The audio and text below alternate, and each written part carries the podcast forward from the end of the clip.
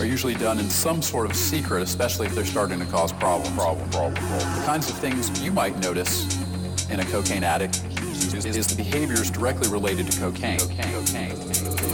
Those types of behaviors include increased talking, increased irritation or irritableness, agitation, and, and anxiety.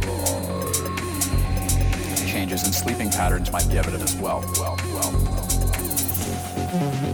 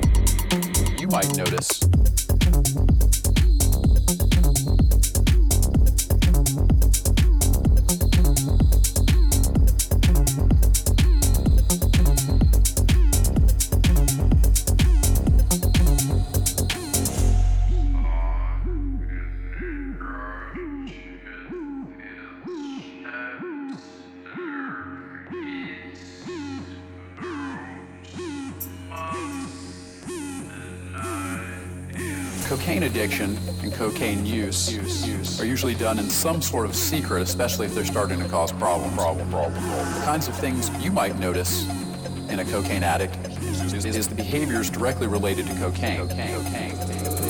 Those types of behaviors include increased talking, increased irritation or irritableness, agitation, and, and anxiety. Changes in sleeping patterns might be evident as well. well.